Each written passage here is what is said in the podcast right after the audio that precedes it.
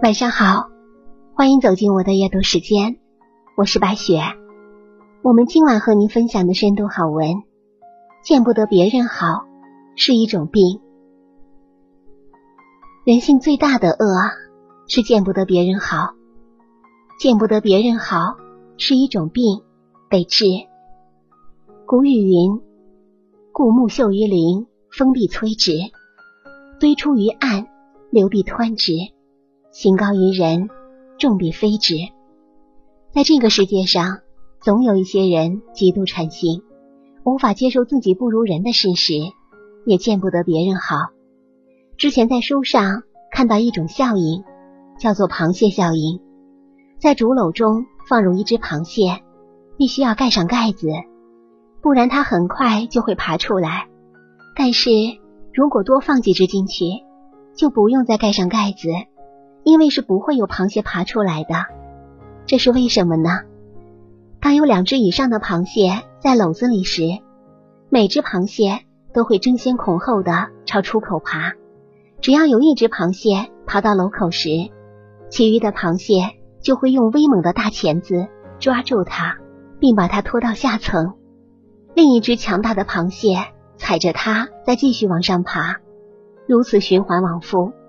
没有一只螃蟹能够成功的爬出去。螃蟹的心理就是：如果我爬不上去，我就拉住别人，让别人也爬不上去。其实，人又何尝不是这样呢？有的人本来凭借自己的努力获得升职，然后就有人说他是走后门，凭特殊关系才得到的；有的人本就天生丽质，长得好看，就会有人说。他是靠整容整的，有人靠自己的双手做生意赚了钱，就会有人说他赚的是黑心钱，为人极差。孔子曾说：“不患寡而患不均。”人心最大的恶，就是见不得别人比自己过得好。一旦发现别人比自己过得好，就会想方设法的抹黑他。在这种人眼里，这个世界除了自己。没有人是凭借自己的努力获得的成功，如果有，那就是用不正当的手段获得的。佛经有云：“心怀染污，不喜他容，故名为嫉。”嫉妒是一把刀，最终不是插在别人身上，就是插进自己的心里。南北朝时期有位宰相，名叫殷景仁，他不仅自己尽心为朝廷效力，在他的引荐下。好友刘湛也被委以重任，两人相辅相成，深受宋文帝的信任。后来朝中的几位老臣相继去世了，殷景仁便向宋文帝举荐刘湛，让他回到朝中，共同辅佐朝政。然而刘湛回到朝廷之后，发现殷景仁的地位待遇都高于自己，于是心中生恨。想当初两人相识的时候。彼此的官职地位是差不多的。为了谋害殷景仁，刘湛暗中勾结彭城王刘义康，企图借彭城王的权力扳倒殷景仁，同时在宋文帝面前多次诋毁殷景仁。因宋文帝生信殷景仁的人品，丝毫不为所动。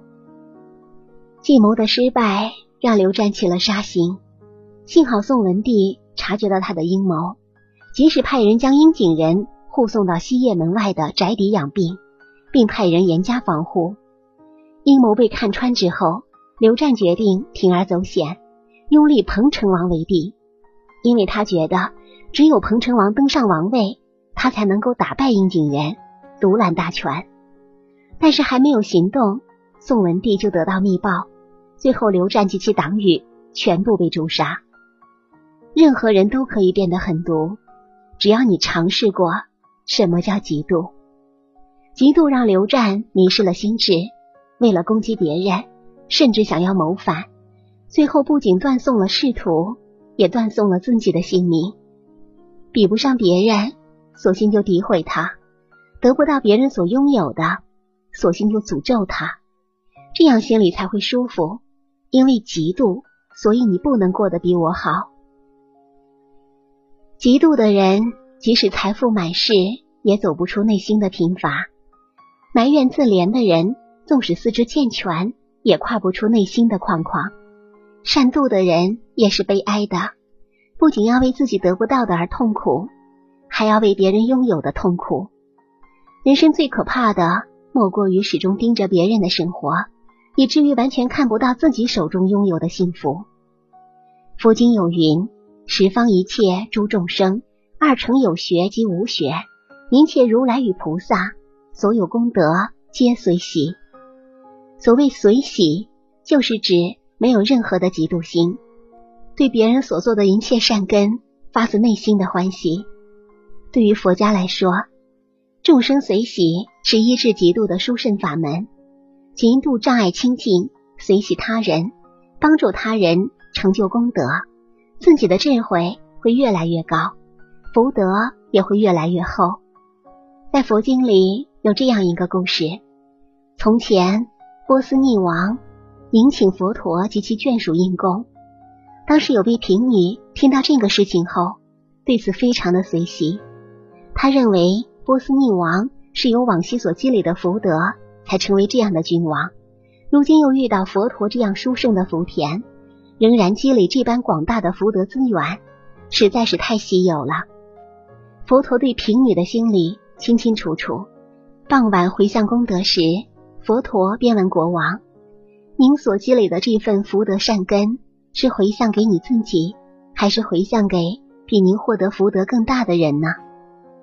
国王回答说：“谁的善根大，就回向给谁吧。”于是佛陀先念了那位贫女的名字，做了回向。可见，若是发自内心的随喜，可以获得无量的福德。看到别人好，便心生嫉妒；看到别人丑，便心生厌恶；看到别人穷，便心生不屑；看到别人病老，便心生厌弃；看到别人不幸，便幸灾乐祸。全无随喜之心、慈悲之心、同情之心。